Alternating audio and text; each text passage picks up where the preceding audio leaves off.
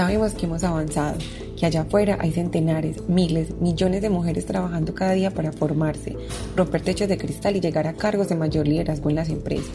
Pero queremos más. Las cifras mundiales hablan por sí solas. Según los datos de McKinsey Global Institute, en el 2021, en posiciones de CEO, los hombres mantienen una representación del 94%, mientras que las mujeres solo un 6%. En posiciones de primer nivel hay una presencia promedio del 73% en hombres y en mujeres solo el 27%.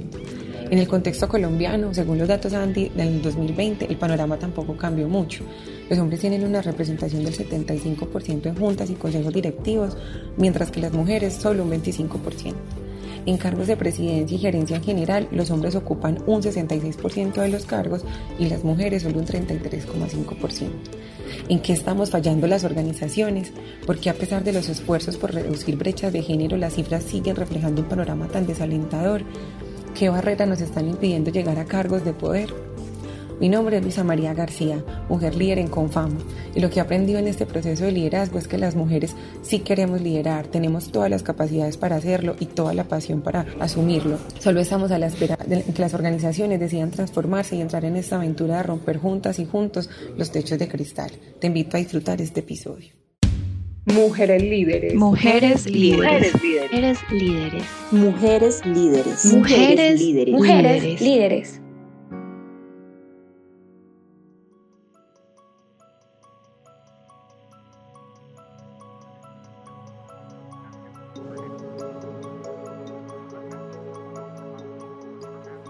Hola, soy Sara Ruiz, eh, soy parte del equipo de comunicaciones de Confama y les doy la bienvenida a nuestro podcast Mujeres Líderes,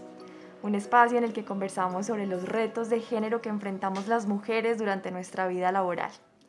Recordemos que este podcast es parte del programa Mujeres Líderes de Confama y Pro Antioquia, que busca promover el liderazgo de las mujeres en las organizaciones antioqueñas y la equidad de género en nuestra sociedad.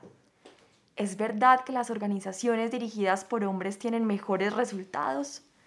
¿O será que se trata más bien de que aún son pocas las organizaciones lideradas por mujeres? Esta pregunta es amplia y hoy la exploraremos desde la experiencia y los datos. Aunque aún existe el sesgo o la falsa creencia de que ya no hay barreras para que las mujeres lleguen a posiciones de mayor liderazgo y se mantengan en ellas, un estudio realizado por Confama y Pro Antioquia en el marco del programa Mujeres Líderes demuestra que sí. Y por eso a través de Mujeres Líderes queremos darles a las empresas alternativas de solución. Este año en nuestro podcast nos dedicaremos a explorar los hallazgos del estudio que incluyó entrevistas a profundidad con líderes, mujeres y hombres, de primer y segundo nivel y algunos de las áreas de talento humano. Para conocer más sobre el programa Mujeres Líderes y sobre el estudio, hoy estamos con María Luisa Zapata Trujillo. Ella es responsable de Gerencia Social y Relaciones Internacionales de Confama negociadora internacional especialista en estudios políticos y en gerencia de entidades de desarrollo social y magíster en gerencia de la innovación y el conocimiento. Bienvenida María Luisa. Sara, mil gracias por la invitación. También nos acompaña Laura Gallego Moscoso, vicepresidenta ejecutiva de Pro Antioquia. Ella es politóloga, magíster en administración de empresas con énfasis en gerencia de proyectos, magíster en gobierno y políticas públicas y magíster en economía aplicada. Bienvenida Laura. Gracias por la invitación. Les cuento además que estamos grabando este episodio desde un lugar maravilloso. Estamos en la cabina de radio de Confama en Bello, en la sede del centro. Este es un escenario accesible para la comunidad donde niños, jóvenes y adultos pueden conocer cómo se hace la radio.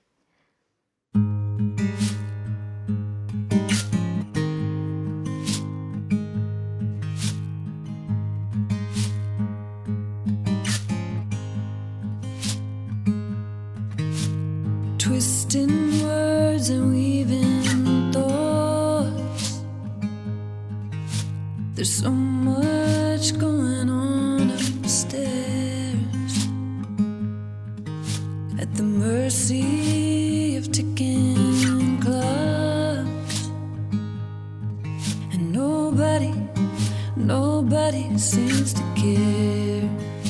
Sara, el programa de Mujeres Líderes es un programa que tiene un objetivo para eh, incidir en el número de mujeres que existen en la alta dirección, tanto de compañías como de organizaciones en nuestro departamento.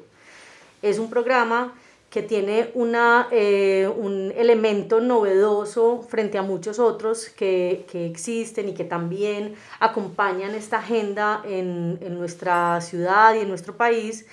porque está diseñado basado en las ciencias del comportamiento, basado en la identificación de los sesgos inconscientes y he inspirado en eh, elementos o trabajos como los de la profesora Iris Bonet, que plantean realmente una reflexión desde lo que sí funciona para cambiar los contextos de equidad de género y eh, lo que sí funciona para hacer que realmente existan más oportunidades para las mujeres en los cargos directivos. Desde ahí diseñamos un programa que tiene tres estrategias. La primera estrategia está enfocada en una estrategia de mentoría, donde tanto mentoras como mujeres líderes que están en un camino hacia el liderazgo tienen una interacción durante 10 eh, meses eh, en donde hay una ruta de formación, hay sesiones grupales de conversación y de conexión y también hay un acompañamiento uno a uno entre mentora y mujer líder para identificar cuáles son esos objetivos, cuáles son esas brechas y cuáles son también esos sesgos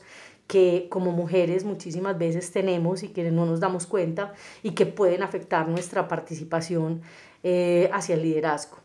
El la segunda estrategia es una estrategia de, em, de, identificar los sesgos en los contextos organizacionales. Eh, por supuesto, eh, pues como mujeres nos desarrollamos y desempeñamos nuestras carreras en unos contextos y en unos entornos laborales donde también hay presentes em, muchos mm, sesgos o eh, culturas o situaciones y contextos que pueden afectar la participación em, de las mujeres en la dirección y con, la segunda, em, con esta segunda estrategia, que es de los estudios sobre los sesgos que puedan estar en las empresas, eh, pues hemos que eh, decidimos emprender como esta, este experimento con 10 organizaciones. Eh, y luego hay una estrategia, una tercera estrategia que es de comunicación pública, de incidencia, porque sabemos que es muy importante que no solamente las mujeres que tengan la participación en el espacio de mentoría puedan eh, acceder a esta reflexión, sino que también toda la ciudad y todas las organizaciones y los tomadores de decisión puedan contar con elementos para eh, acompañarlos en que estas agendas por la equidad de género sean una realidad. O sea, es un programa que va más allá de las personas que participan en el programa las mujeres líderes que están en contacto con las mentoras.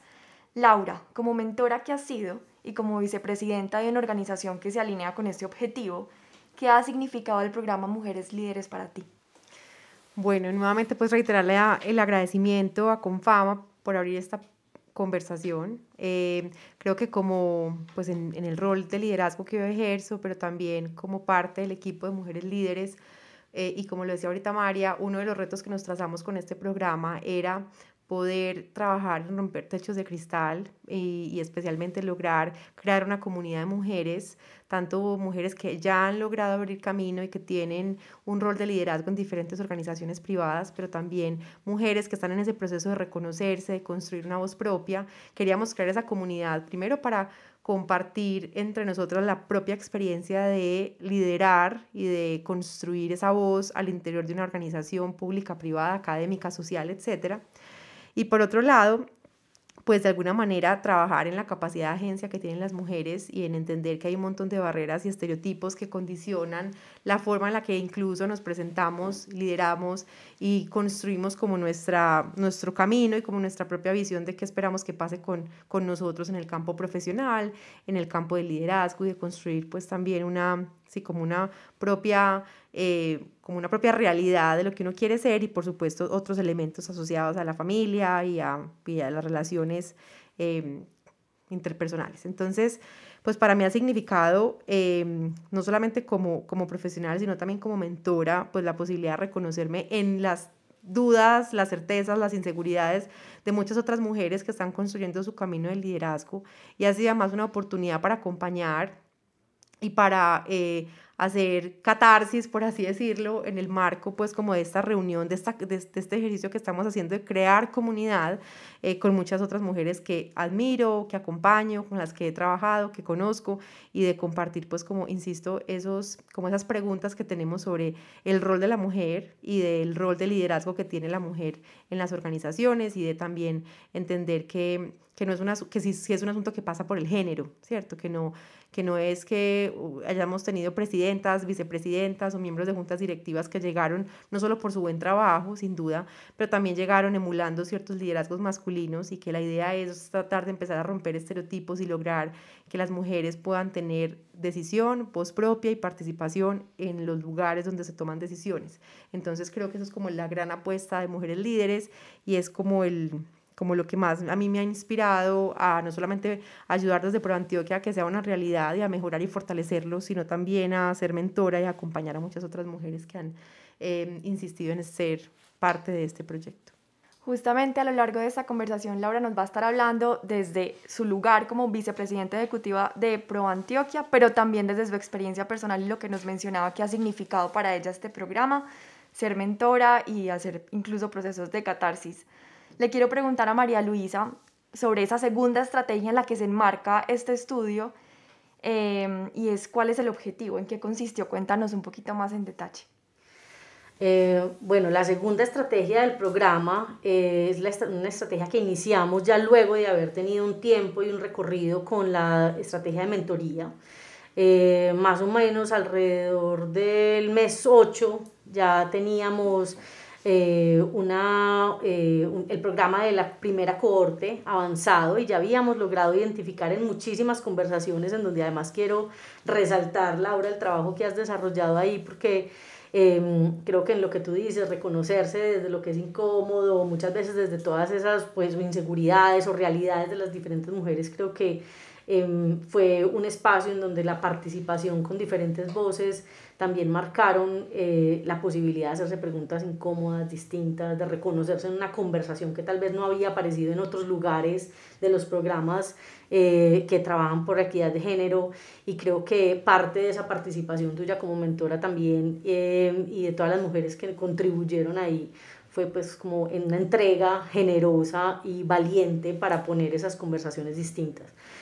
Cuando ya llevábamos el desarrollo de esta primera mm, estrategia y generamos una, eh, por decirlo así, una confianza y una eh, cohesión de ese grupo, logramos identificar que realmente hay muchísimos sesgos entre las mujeres o hay muchísimos estereotipos o, o comportamientos que tenemos y que muchas veces ni siquiera pues aparecían como, o no, no, no los veíamos como un asunto o una barrera. Eh, y llegó el momento de trascender en esa reflexión por los sesgos, no solamente para entender cómo se presentan desde nosotras mismas como las mujeres, sino en los entornos organizacionales. Esa segunda estrategia entonces estuvo acompañada en este caso por un eh, aliado, eh, un consultor aliado que se llama Heurística y eh, contó pues con el objetivo de encontrar cuáles eran las barreras que impiden el acceso eh, o la permanencia de las mujeres en cargos de alta dirección, eh, particularmente en 10 organizaciones que nos han abierto las puertas para indagar un poco más en esos procesos y en sus realidades organizacionales y empresariales para entender eh, un poco qué es lo que sucede allí. Esa es la segunda estrategia que hemos puesto en marcha y ahí yo creo que hemos encontrado pues alrededor como de siete componentes importantes Em, sobre los cuales en este momento incluso vamos a empezar a diseñar unas intervenciones. La lógica y la clave de esta, de esta estrategia es que em, pues es importante medirnos y actuar con una mentalidad de experimentación, siguiendo casi pues como que el, el, el método científico de medir cuál es la, la, pues el efecto real que tienen las decisiones y el diseño de las intervenciones que desarrollamos. Entonces, en este momento, pues ya hemos indagado, ya hemos identificado y tenemos un, em, una, una, un análisis de esos sesgos que se presentan y esas situaciones que se están presentando en las organizaciones eh, de Antioquia, particularmente en las 10 que han intervenido en, la, en el experimento. Eh, y ahora pues va a llegar un proceso de implementar unos diseños em, de intervenciones conductuales para ver qué efecto tienen rompiendo esas barreras y esos sesgos que encontramos. Ahí es el momento en el que estamos em, y por eso es tan importante complementar el programa con estas diferentes estrategias, no solo para que con las mujeres tengamos la oportunidad de develar esos sesgos, sino para que incidamos y acompañemos eh, a las organizaciones empujando eh, pues esas circunstancias que se atraviesan para que haya eh, más mujeres tomando decisiones. María Luisa nos contaba por qué es importante hacer este tipo de estudios para medirnos, para ver en dónde estamos, para ver cómo podemos mejorar, cómo podemos diseñar procesos para construir, o sea, desde el principio construir bien. Yo le quiero preguntar a Laura, desde su experiencia, eh, ¿tú cómo crees que este estudio podría ayudar a las organizaciones antioqueñas para que tengan una mirada con enfoque de género en sus procesos desde el inicio? Sí, Sara, yo creo pues varias cosas. Lo primero es como entender que también la equidad de género tiene que ser una preocupación del sector empresarial. Em, y entenderlo no solo incluso desde la estructura organizacional, de dónde están las mujeres dentro de las organizaciones, dónde toman decisiones, cuál es el tipo de rol que ejercen, en qué sectores em, realmente logramos, em, pues qué sectores en la medida en que están sobre representadas también eh, refuerzan estereotipos o en qué sectores se autoseleccionan las mujeres y por qué tienen mayor eh, participación en ciertos sectores, por ejemplo en el sector de cuidados o por ejemplo en el sector de las comunicaciones, de las finanzas o de... porque ahí se autoseleccionan muchas mujeres y no, por ejemplo, en áreas como las áreas STEM, ciencias, tecnologías, matemáticas, física, etc. Entonces, esas son preguntas que también le competen a las, a las empresas, además porque entre más diversos seamos al interior de las organizaciones, pues más posibilidad de tener equipos mucho más creativos, mucho más colaborativos, mucho más orientados al alto rendimiento. Eh, y hay muchos datos eh, que han puesto en evidencia que la pregunta por la equidad de género no es solo una pregunta asociada a la justicia social y al hecho de que las mujeres son el 52% más de la población por solo mirar Colombia, sino porque también tiene unos réditos eh, asociados, por ejemplo, a lograr ser las más productivos. Creo que las compañías más diversas son y que tienen, y que tienen más propensión a declarar la equidad de género como parte de la estrategia y a medirse y a incluir recursos y a trabajar en lograr que esa equidad de género sea realmente representativa. Son 22% más productivas, 27% más rentables, esas compañías que son más diversas, eh, son 39% digamos más reconocidas en términos de la satisfacción y de la coherencia entre lo que hace la empresa, piensa la empresa y lo que busca que sea percibido por parte de ese cliente al que le quiere llegar. Y eso pues podría sentarme a quedar muchas cifras como de eh, el reflejo que supone para la compañía y para hacer de una cualquier compañía o cualquier empresa tener equipos diversos y no solo en términos de mujeres sino diversidad pensada en términos eh, en términos raciales en términos culturales en términos digamos de origen eh, de de cultura, pues bueno, ya lo dije, como de orientación sexual, entre otros. Em, eso, le, eso abre, eso, eso, eso permite la apertura, la creatividad, insisto, y, el trabajo colaborativo entre los equipos. Em, pero además, nosotros hemos insistido en que esta es una preocupación de las empresas y creo profundamente en que así es, porque cuando una compañía no se pregunta por qué una mujer no participa de procesos de ascenso, o por qué no negocia su salario, o por qué la mayor parte de sus procesos de selección no cuentan con mujeres, también detrás hay una pregunta asociada a temas mucho más profundos y estructurales, como por ejemplo el, la carga del cuidado doméstico que tienen muchas mujeres eh, y el hecho de que esa, esa apuesta por la equidad también repercute en la economía y en la productividad de un país ya como en términos agregados. Eh, hoy creemos firmemente, yo creo que esa es como la apuesta también más bonita que, que se ha hecho con, con, mujeres líderes, en que las empresas tienen que ser también entornos propicios para la diversidad y para la equidad en particular. Y que esta no es solamente una responsabilidad de las áreas de gestión humana, sino que debe ser una declaración de las, de las empresas por tener, uno, procesos que declaren la necesidad de tener más mujeres tomando decisiones, porque no es lo mismo ser una, una empresa que, donde el 50% de sus mujeres, de sus empleados son mujeres, a decir, yo soy una empresa que está comprometida con la equidad y esas mujeres no solamente hacen parte de la empresa, sino que toman decisiones en la empresa, hacen parte del cuerpo directivo de la empresa, hacen parte de su junta directiva y creo que ahí hay una conversación que todavía no hemos dado estructuralmente. O sea, solo el 18% de las juntas directivas de las empresas colombianas que, que están en bolsa tienen representatividad de alguna mujer. Y en Antioquia, por ejemplo, hay un estudio que hizo Adecuales, creo que solo el 10, 20% de las mujeres están en juntas directivas o en primeros cargos directivos, que yo creo que eso es una cifra muy particular eh, y que evidencia pues que tenemos obviamente un reto importante. Y lo segundo, eh, que creo que es clave, es trabajar en la cultura organizacional. Insisto, esto no es una tarea solo del talento humano o de las áreas de talento humano, de cómo seleccionan, de cómo eh, retienen el talento y cómo promueven el talento de las mujeres, sino que también es una pregunta por eh, cómo la equidad es una conversación entre hombres y mujeres al interior de la empresa y cómo esto va creando, insisto, entornos propicios, una cultura organizacional que promueve la equidad. Em, y finalmente, creo que es muy importante, y esto nos lo ha demostrado el estudio que, pues, que se ha liderado con mujeres líderes y, otros, y otras apuestas que hemos hecho sobre buenas prácticas empresariales que se comprometen con la equidad, Em, y es que se requiere que las empresas se midan, que las empresas tengan planes, que tengan objetivos, que tengan metas, que un poco eh, le pierdan el miedo como a las acciones afirmativas y que en el mapeo que hemos hecho eh, de buenas prácticas empresariales para promover la equidad, aprendan de otras empresas e incluso de otras instituciones em, para poder lograr que esto, esto trascienda, insisto, de la, del buen sentido humano alrededor de los derechos de las mujeres a lograr eh, empresas y entornos propicios más competitivos, justo porque también promueven la diversidad y la equidad de género.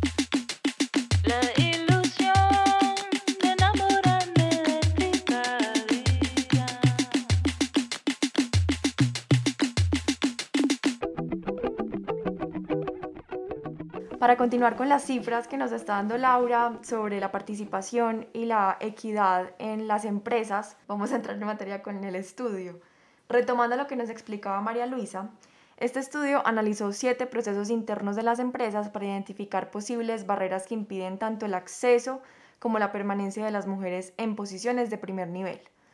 Hoy vamos a contarles de manera general algunos de los hallazgos de tres procesos internos, atracción de talento, que es la postulación a cargos, la integración de líderes y las políticas de balance entre la vida personal y laboral. María Luisa, en el estudio dice que en las empresas las postulaciones a posiciones de liderazgo de primer nivel son en su mayoría a partir de nominaciones a personas que se encuentran en línea de sucesión. Sin embargo, en algunas la persona debe autonominarse. ¿Qué es lo que encontraron en este caso particular? Bueno, Sara, lo que encontramos realmente fue, em,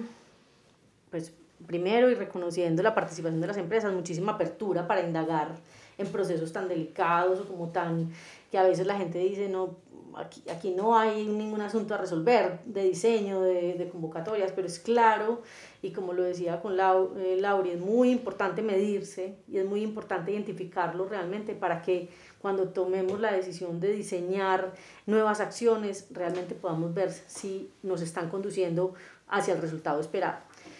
En esta primera eh, indagación lo que encontramos es un poco como lo que sucede en las organizaciones para, eh, en, en, esos procesos de ascenso hacia la alta dirección. Eh, no solamente en cargos de primer nivel, sino pues también en procesos de la alta dirección. Y el hallazgo que tuvimos es que normalmente en estas posiciones se presentan como tres caminos o hay como tres fuentes particularmente con las empresas del estudio en donde eh, una mujer puede eh, acceder a este tipo de convocatorias o es invitada a este tipo de convocatorias. Eh, lo primero es que muchas veces son convocatorias que se abren dentro de la organización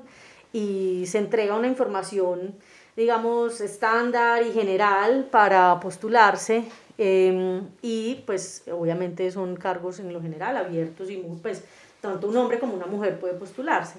¿Qué sucede cuando se presentan estas circunstancias? Y es que muchísimas veces las mujeres toman, se abstienen de participar en una convocatoria eh, muchísimo más que los hombres. Eh, es decir, porque la convocatoria dice de manera específica cuáles son los roles o cuáles son eh, las características o el perfil. Em, muchas veces estas convocatorias se abstienen de presentar una, una pues, de brindar información con respecto a lo salarial y lo que se ha visto en diferentes estudios que incluso en algunos casos lo han como atribuido a una falta de confianza, pero hay otros estudios también que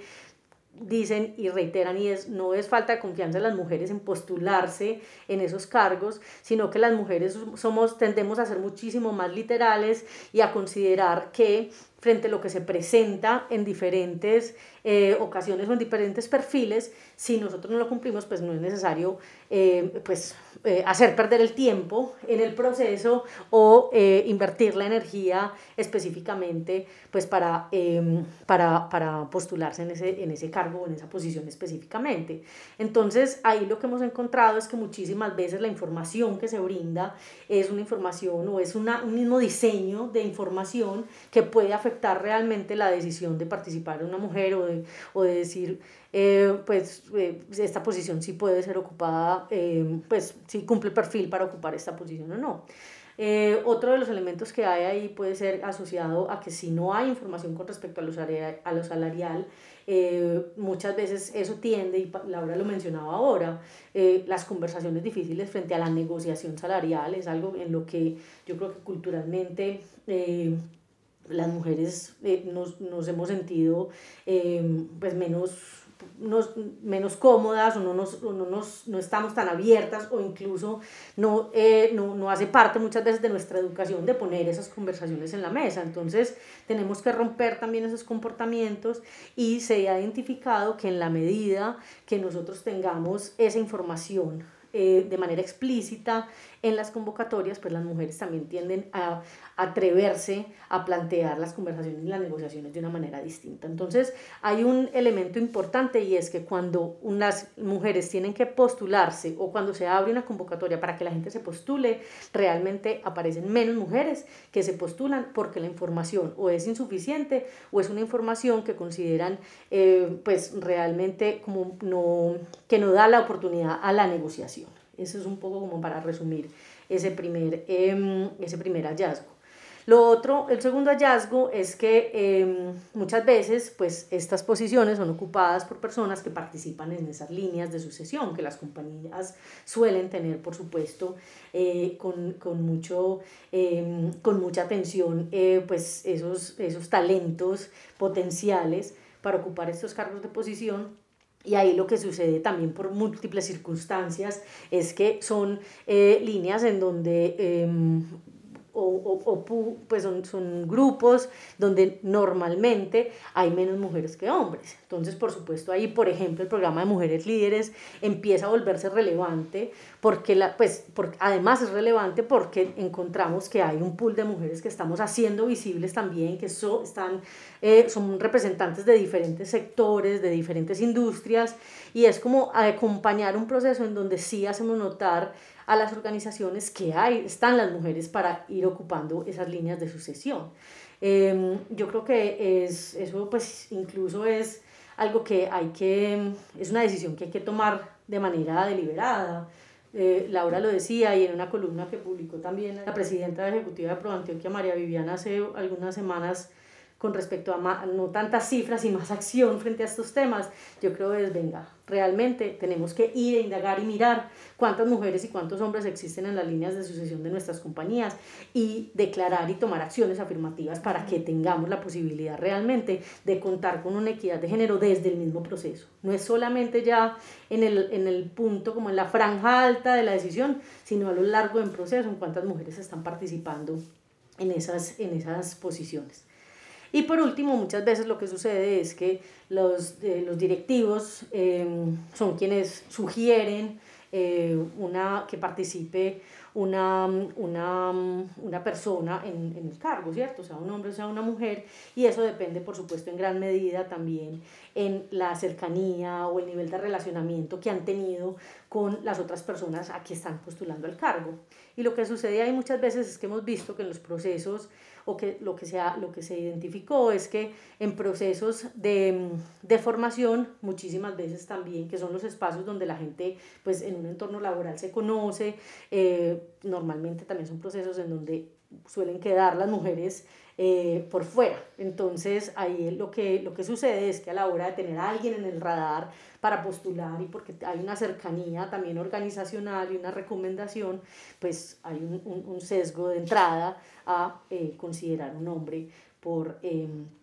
por encima de una mujer para hacer una recomendación. Esos son algunos de los hallazgos que tenemos frente al informe, em, frente a ese primer punto, pues como de acceso a convocatorias. Laura, a la luz de tu camino de ascenso laboral para llegar a la vicepresidencia ejecutiva de ProAntioquia, ¿qué opinas de este primer resultado del estudio? Aquí estaba pensando justo en eso, pues como, como lo que decía María, porque yo tendría además como muchos otros argumentos para pensarlo y como para debatirlo. No lo que dice María, pues, sino como los retos que encuentra cualquier mujer que quiere crecer profesionalmente y que quiere llegar realmente a tomar posiciones de liderazgo y que quiere, pues, obviamente construir una voz propia. Hay, hay dos asuntos que incluso lo hemos discutido mucho entre amigas o entre compañeras o incluso en mujeres líderes. No es que las mujeres no sean seguras de sí mismas o o, y tampoco es una cuestión de amiga, empodérate que tú puedes, el poder está en ti, tú no eres la presidenta de esa organización o no eres la CEO o no eres una gran emprendedora porque tú no te has mirado al espejo y no te lo has propuesto. Obviamente hay barreras estructurales, culturales, que hacen que consciente o inconscientemente las mujeres tengamos ciertos límites que hay que romper en la medida en que seamos conscientes y que deconstruyamos, precisamente porque el sexo es biológico, pero el género también es una construcción cultural y hay muchos elementos pues, que explican por qué no negociamos lo suficiente o por qué no somos capaces de asumir riesgos a la hora de presentarnos a una convocatoria o por qué, por ejemplo, siempre a la hora de asumir un nuevo reto laboral o profesional, primero pensamos en cómo va a equilibrar ese nuevo reto profesional nuestra vida personal o nuestra vida, digamos, familiar con, con la oportunidad de crecer profesionalmente. Entonces, pues un poco lo que plantea este reto es, por un lado, sí hay que trabajar en esa voz propia, en construir esa voz propia, en, en, en como reconocernos eh, en términos de la capacidad de agencia, de, construir una seguridad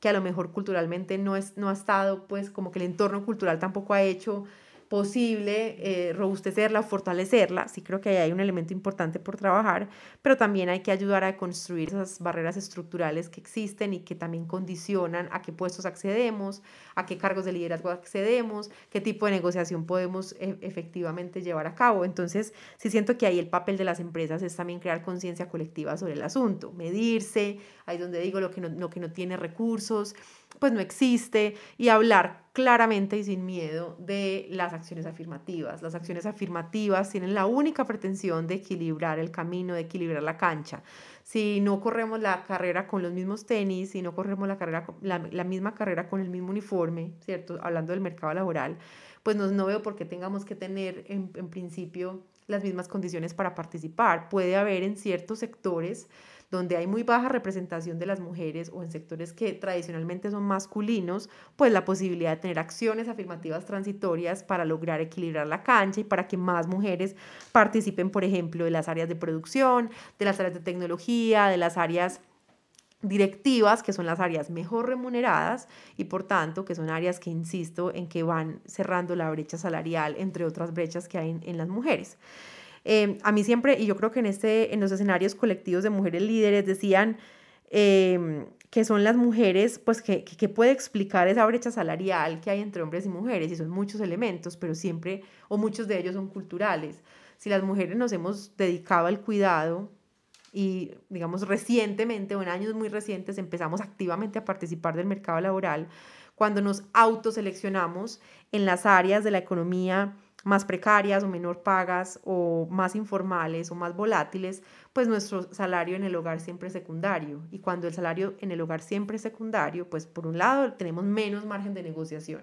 Y en segundo lugar, ante una crisis somos las primeras en renunciar. ¿Por qué? Porque pues somos las que menos ganamos, luego podemos cuidar a los hijos, mientras que el hombre pues es el que más gana, etc. Todos esos elementos parecen pendejos, o sea, parecen anecdóticos, pero son fundamentales a la hora de entender por qué no negociamos nuestros salarios, por qué no pedimos aumentos, por qué dudamos a la hora de presentarnos a un cargo de, de dirección, porque lo primero que se le viene a la cabeza a una mujer, más si es una mujer que está casada y que tiene hijos, es cómo voy a equilibrar mi nueva responsabilidad laboral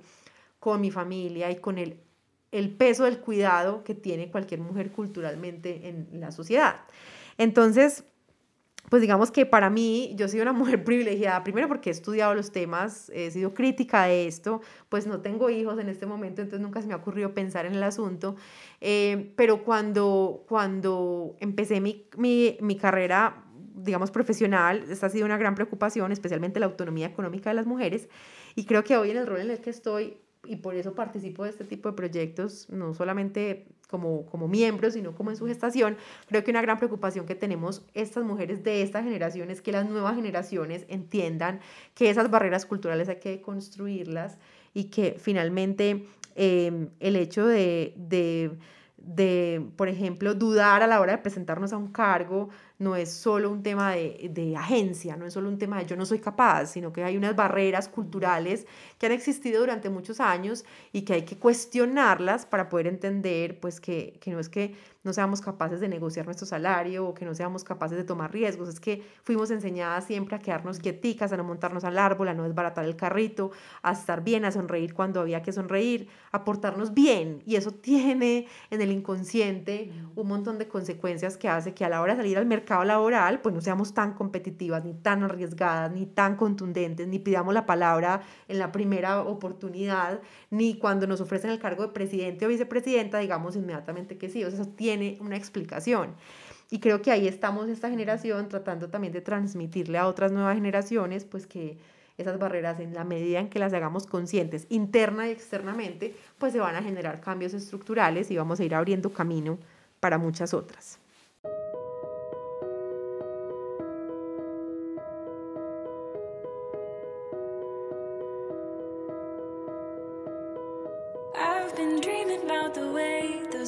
Colors fade into your face. All but gold is there to say, dear, your heart is a disgrace. I'm not talking about yours, no, I'm talking about mine. I'm sitting up straight, but your words creeping up my spine. And every day you've got something new to teach me about myself. Here I am waiting, wanting, I'm putting books up on the shelf.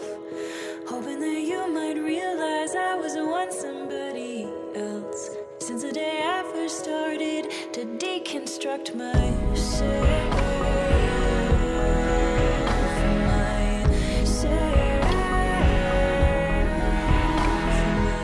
María Luisa, ¿qué es lo que pasa cuando una mujer llega a un cargo directivo pero no logra integrarse? ¿Qué hallazgos tiene el estudio en este sentido? Eh, me gusta mucho lo que ha planteado Laura alrededor de, de, sus experiencias y conectando además con todo, eh, todo lo, que, lo que sucede en, en el día a día de, de, una mujer en estas posiciones, porque yo creo que incluso el estudio lo que nos está mostrando es cómo eso de manera práctica se, eh, se evidencia ya en el día a día y de manera más generalizada en las organizaciones.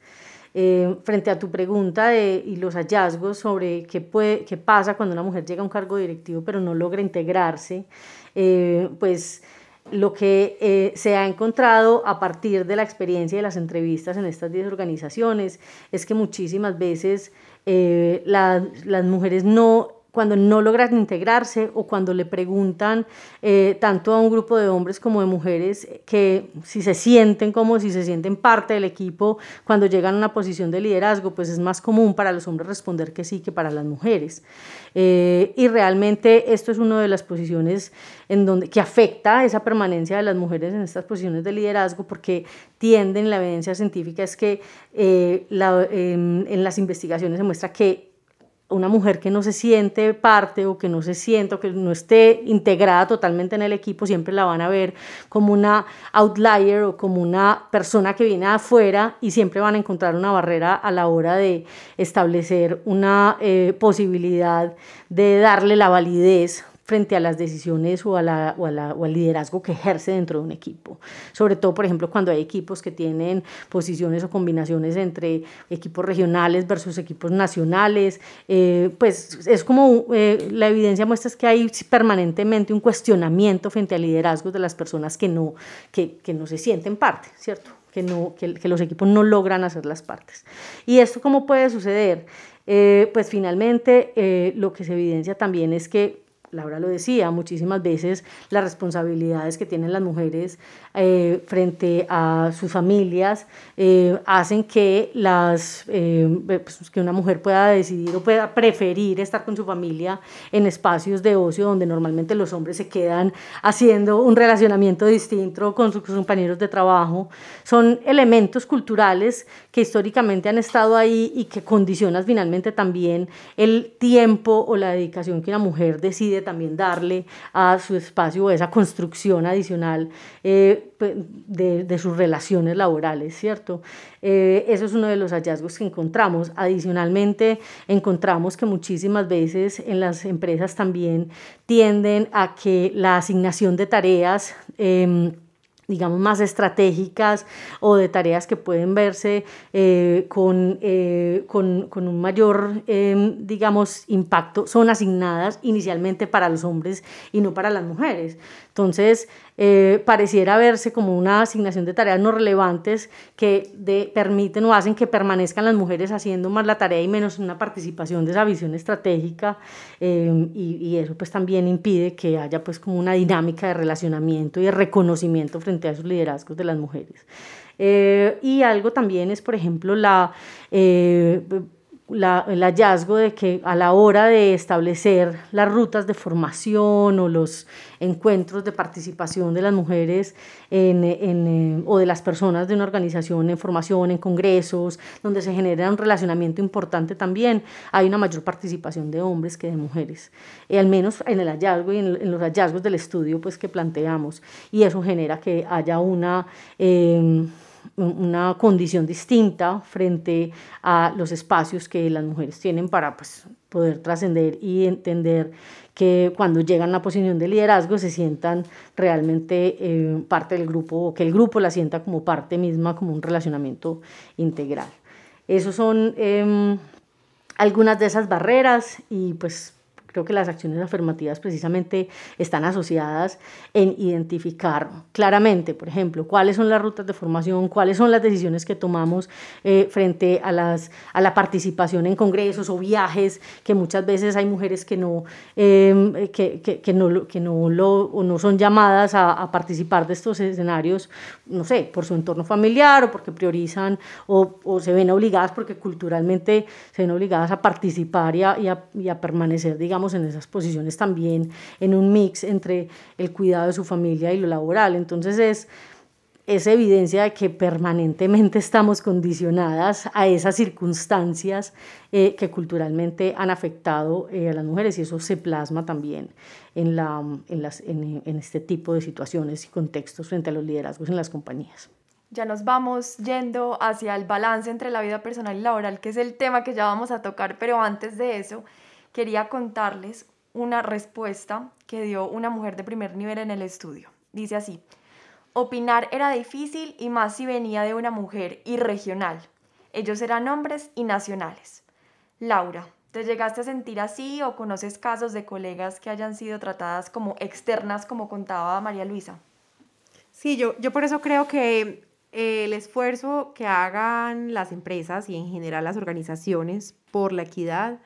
pasa también por la cultura organizacional y pasa por entender que esta es una conversación no solo entre mujeres o con las mujeres, sino también con los hombres y con los hombres directivos de las organizaciones. Yo creo que es crear entornos propicios, creo que esa es como la gran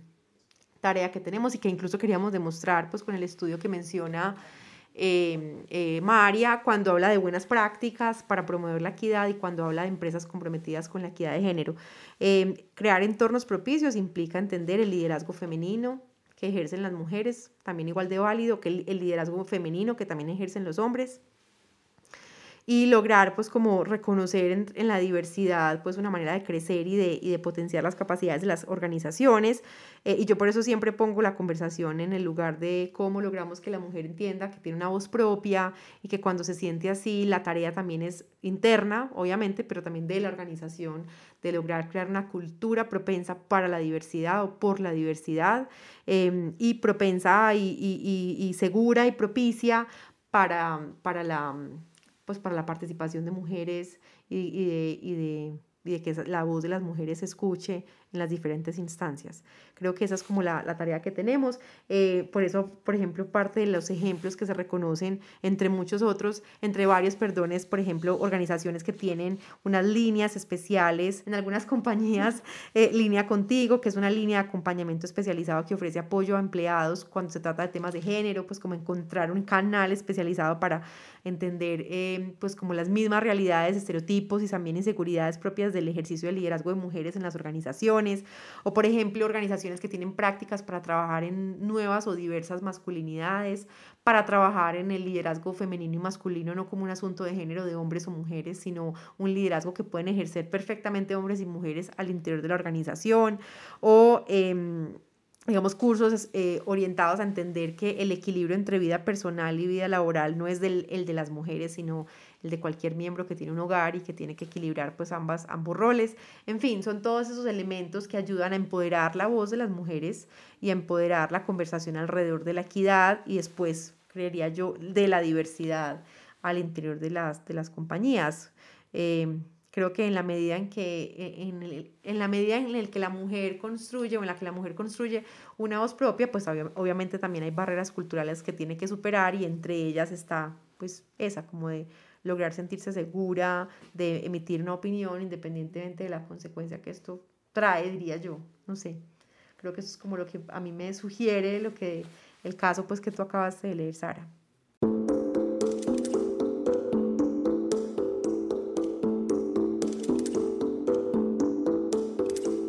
Es notable que actualmente las empresas entienden la importancia de ser favorables con la familia que como las dos han mencionado, em, las mujeres que son mamás, las mujeres que, que tienen responsabilidades de cuidado, puedan eh, manejar su, su, vida laboral y profesional y al mismo tiempo su vida familiar, su entorno familiar. ¿Cuál es la barrera que encontraron al respecto ahora sí para esas, para esas mujeres dentro de las organizaciones? Bueno, yo creo que por eso es tan importante eh, plantear estos mecanismos que, que midan realmente si el diseño y si estas intervenciones o estas acciones afirmativas o estas acciones particulares funcionan o no. Lo que estamos eh, evidenciando es que, eh, es claro, las compañías hoy están integrando cada vez más acciones que permitan eh, pues generar un mejor balance de la vida profesional y familiar. Hoy tenemos eh, pues se habla de manera más común y más generalizada de las licencias de paternidad extendidas, pues ya el contexto ha cambiado totalmente alrededor de este punto eh, puntualmente. Eh, hay acciones en donde el mismo ingreso o el retorno después de las licencias de maternidad se permite hacer de manera más flexible y escalonada. Eh, el mismo teletrabajo y los horarios flexibles pues también se integran a las acciones que buscan eh, generar un mayor balance también en la vida profesional y familiar. Y es claro, y la evidencia científica pues lo que muestra es que esto realmente incide en que haya más mujeres en las posiciones de liderazgo y no solo eso, sino que también cada vez más las mujeres tengan eh, un, em, un aumento también en promedio de sus ingresos salariales. Eh, sin embargo, el estudio eh, o, el, o la, lo que hemos encontrado en, en, esta, eh, en este estudio o en este ejercicio y este experimento es que en las compañías que tenemos participando, la realidad es que a pesar de que existan esas medidas, las mujeres que están en esos caminos de liderazgo no participan de ellas. Pues sienten en algunos casos que o no está bien visto o que eh, pues, o, las sacrifican, digamos, poder acceder a ellas, por mostrar también y por eh, el mismo compromiso que tienen en sus carreras hacia el liderazgo. Entonces son medidas que muchísimas veces no tocan directamente a las mujeres que están siendo, que se están proyectando en, esa, eh, en esos caminos hacia las posiciones de liderazgo o muchas veces por las mujeres líderes que ya están en esas compañías. Eh, entonces realmente ahí es donde vale la pena identificar más allá de la implementación también de las, de las medidas o de diseñar este tipo de políticas, también poder medir si realmente están logrando el efecto que queremos. Y aquí lo que nos, nos va a tocar particularmente ya entrar en esos procesos de diseño es mirar cómo podemos incidir para que estas medidas que existen y que buscan de manera tan clara generar una, un entorno y cambiar el entorno y las condiciones em, para, eh, para las mujeres y para los hombres, en este caso también en el ámbito profesional, pues realmente sí estén llegando y si sean implementadas y utilizadas y aprovechadas por eh, todas las personas en las organizaciones. Laura, ¿en algún momento has sentido que es difícil mantener ese equilibrio entre la vida familiar y la vida laboral? ¿Has tenido casos cercanos que nos quieras compartir? Sí, yo creo que la preocupación de, pues no solamente mía, yo, insisto en que no, no, en este momento de mi vida no estoy casada ni tengo hijos, eh, pero aún si lo estuviera, y creo que es una responsabilidad muy grande, creo que parte de los asuntos de los que hoy somos más conscientes muchas mujeres, eh, y aunque seguimos siendo una minoría las que somos conscientes de esto, es que, es que el cuidado, lavar, planchar, barrer, trapear, ¿cierto? Cuidar a los papás, a los abuelos, a los dependientes, en fin, no es una tarea de las mujeres del hogar, sino una tarea del hogar en sí. Y eso es una conversación que tenemos permanentemente porque además como hay ese sesgo cultural de que la mujer es la que cuida en el hogar, pues el hecho de no cuidar para poder asumir un reto profesional o de liderazgo, participar simplemente en el mercado laboral o estudiar, etcétera, pues se convierte en un objeto de culpa para quienes pues optan por por eso, trabajar o tener tiempo para sí mismas versus cuidar. Entonces, pues insisto en que es una, una, una conversación permanente, especialmente amigas, mamás, que quieren crecer profesionalmente, pero que sienten también que tienen la presión de administrar perfectamente el hogar. Entonces, yo siempre, yo siempre trato de resolver eso como en, en, varios sentidos. Por un lado, la Mujer Maravilla, lo porque le ha hecho, como esa figura, esa responsabilidad de la Mujer Maravilla, lo porque le ha hecho a las mujeres, ¿cierto? Es como, la, es como pensar que las mujeres tienen que ser buenas en todo, en lo laboral, en lo, profesional, en lo laboral, en, en, como buenas parejas, buenas amantes, buenas mamás, buenas administradoras del hogar, y eso pues es imposible. O sea, es imposible y, tampoco se le pide ese nivel de perfección a los hombres, luego no habría que pedírselo a las mujeres. Entonces eso es lo primero. Y lo segundo, pues que equilibrar eh, la vida personal y la vida laboral es muy importante porque realmente el reto que tenemos en el mediano plazo, insisto, no solamente es una conversación sobre justicia social, es lograr que las mujeres tengan tiempo, liberar el tiempo de las mujeres, porque ese tiempo muchas lo usan para el cuidado y es un cuidado además no remunerado. Yo sé, en muchos casos es amor y el amor no se remunera, pero también en muchos otros casos eso que llaman amor es trabajo no remunerado, es carga que tiene la mujer en el hogar para cuidar de terceros, para lavar, para planchar y esas, pueden ser tareas perfectamente redistribuibles al interior del hogar, entre los miembros del hogar, reducidas a través del mercado o a través del Estado, ¿cierto? A través de programas como Buen Comienzo, jardines infantiles, etcétera, que ayudan a cuidar, o pueden ser tareas que logremos, digamos, traspasar también, insisto, como a, que permitan romper esos estereotipos de género. Entonces, si es una conversación permanente, Muchas se debaten entre cómo lograr crear esa conciencia al interior de los hogares. Otras se debaten simplemente a decir, yo no voy a ser la mamá permanente, que cuida a los hijos todo el tiempo. Yo voy a ser una mamá profesional que le entrega tiempo de calidad a los hijos, pero al mismo tiempo se entrega tiempo de calidad a sí misma para leer, para, para, para estudiar, para viajar, para crecer profesionalmente. Em, y creo que además ahí sí que las empresas podemos hacer algo. La pandemia demostró que ese límite entre la vida laboral y la vida personal es muy difuso y que si tenemos en nuestro equipo de trabajo mujeres que justo tienen esa carga tan grande de, de, cuidado, porque además las mujeres en promedio en Colombia cuidan siete horas más de la jornada laboral. Es decir, que una jornada laboral de una mujer es de 14.48 minutos al día, promedio. O sea, cuidamos, tenemos una doble jornada laboral, la mitad de ella además no pagada. Eh, cómo las empresas logramos comprender eso y trabajar para que esa no sea como una culpa permanente o un dilema permanente, sino que el cuidado se logra administrar entre los miembros del hogar, hagamos ese trabajo también con los hombres y podamos tener mujeres compitiendo en igualdad de condiciones en el mercado laboral o simplemente eligiendo ser lo que quieran ser sin que eso pase pues como por sí, como por el dilema permanente del cuidado del hogar. Creo que, que ahí no es mi caso, digamos, no es mi caso porque hoy no cuido más allá de mis matas y aún así se me mueren, pero,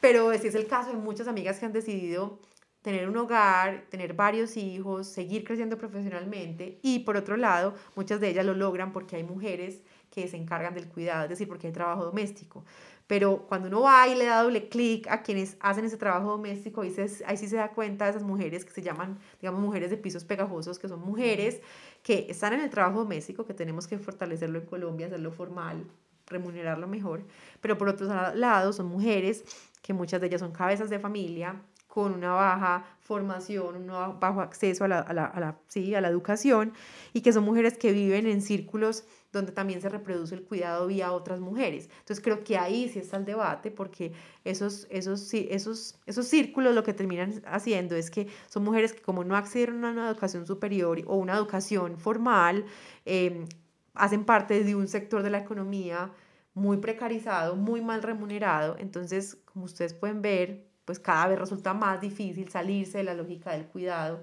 o salirse de la lógica, digamos, de tener ese trabajo no remunerado permanentemente en la cabeza de las mujeres. Entonces, bueno, diría yo como que si es un, para mí es el asunto más importante eh, que hoy tiene el país, resolver la, la pregunta por la economía del cuidado. Es más, si queremos crecer económicamente, esa va a ser la gran tarea que tengamos que resolver en el mediano plazo. Como les contamos al principio, en los próximos episodios seguiremos explorando otras barreras que se encontraron en este estudio. Es decir, esta no es la única vez que vamos a hablar de este tema, que apenas está arrancando y despegando porque hay mucho para conversar. Por ahora les contamos que pueden leer el reporte completo de los hallazgos en confama.com. Para finalizar este encuentro, me encantaría que cada una les recomendaran algún recurso adicional a todas aquellas mujeres que se interesan en este tema. Puede ser una película, una serie, puede ser un libro que les, que, les parezca interesante para conocer más sobre brechas y barreras de género para las mujeres en el entorno laboral. María Luisa. Bueno, yo voy a recurrir a algo que mencioné al principio de esta conversación, por supuesto, que es lo que sí funciona de Iris Bonet, que creo que plantea incluso un cuestionamiento eh, y se pone ella directamente desde su experiencia personal también en los sesgos y cómo esto los llevó a, a, plantear un estudio muchísimo más, eh, más serio para entender que hay que acompañar el cambio cultural y el cambio del contexto organizacional de acciones concretas y, y acompañar el diseño de intervenciones para poder eh, empujar esa aguja y realmente trascender en que esto no quede solamente en una agenda que nos va a tomar eh, muchísimos años, sino en acciones concretas que lleven a resultados concretos. Entonces lo que sí funciona es un libro que creo que plantea una revisión sobre cómo generar un diseño en las organizaciones desde eh, la equidad de género y la diversidad en general. Yo lo recomiendo.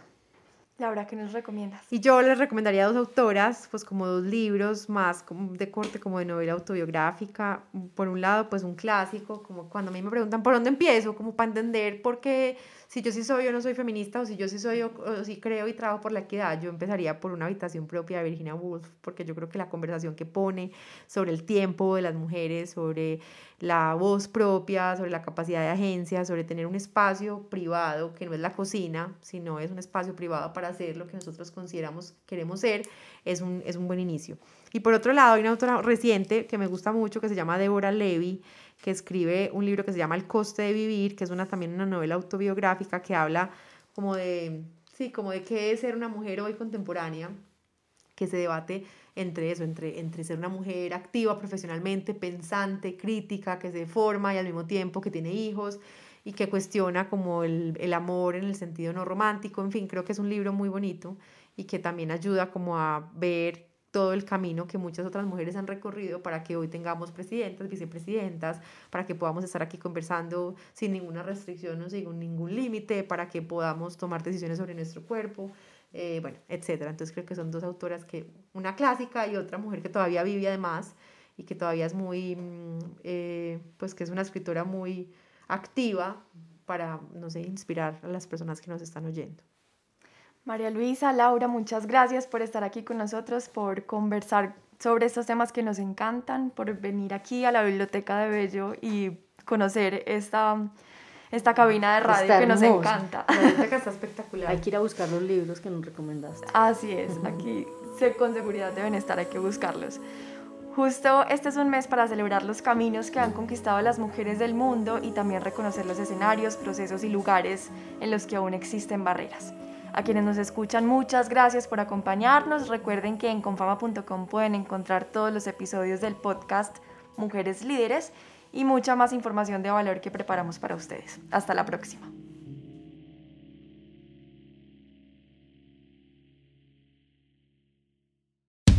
Mujeres líderes. Mujeres líderes. Mujeres líderes. Mujeres líderes. Mujeres líderes. Mujeres líderes.